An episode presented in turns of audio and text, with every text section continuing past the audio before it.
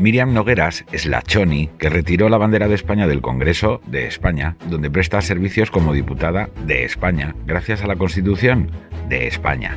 Lo hace en nombre de Junts, que parece la marca de unos sujetadores de oferta en el mercadillo, pero ejerce por delegación de España, que también aparece en su DNI, en su acta como diputada, en su pasaporte, en su libro de familia y hasta en el carné del videoclub si lo conserva, donde en tiempos acudiría probablemente a alquilarse películas de Fernando Esteso para disfrutarlas en todos esos días festivos que le ofrecía y ella cogía el calendario lúdico español. Puede parecernos muy tonta, pero no la hay más lista en varias hectáreas a la redonda, sin otro cometido que el de lamerle el occipucio a Puigdemont con esa lengua ardorosa que ojalá nunca se muerda sin un antídoto a mano, se ha levantado ya 700.000 eurazos en el mismo periodo en el que al autónomo medio le ha dado tiempo a sufrir cinco embargos, tres multas de Hacienda, seis requerimientos de la Seguridad Social y quizá un par de quiebras.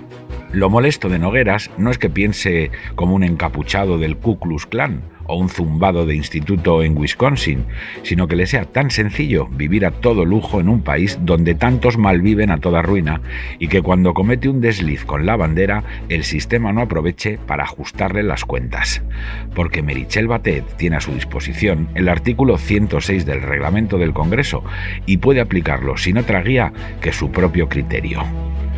Abro comillas, cualquier persona que en el recinto parlamentario, en sesión o fuera de ella, y fuese o no diputado, promoviere desorden grave con su conducta de obra o de palabra, será inmediatamente expulsado. Si se tratare de un diputado, el presidente le suspenderá además en el acto en su condición de diputado por plazo de hasta un mes, sin perjuicio de que la Cámara, a propuesta de la mesa y de acuerdo con lo previsto en el artículo 101, pueda ampliar o agravar la sanción. Cierro comillas.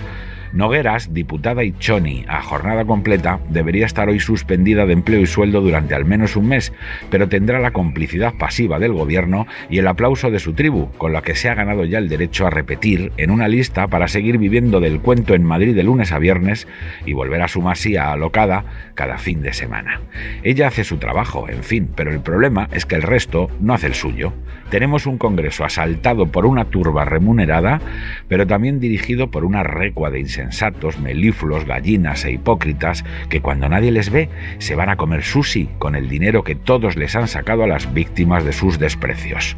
Nogueras es una mamarracha notable, pero Batet Barañas, que suena a Enríquez Negreira, es el árbitro que amaña el partido.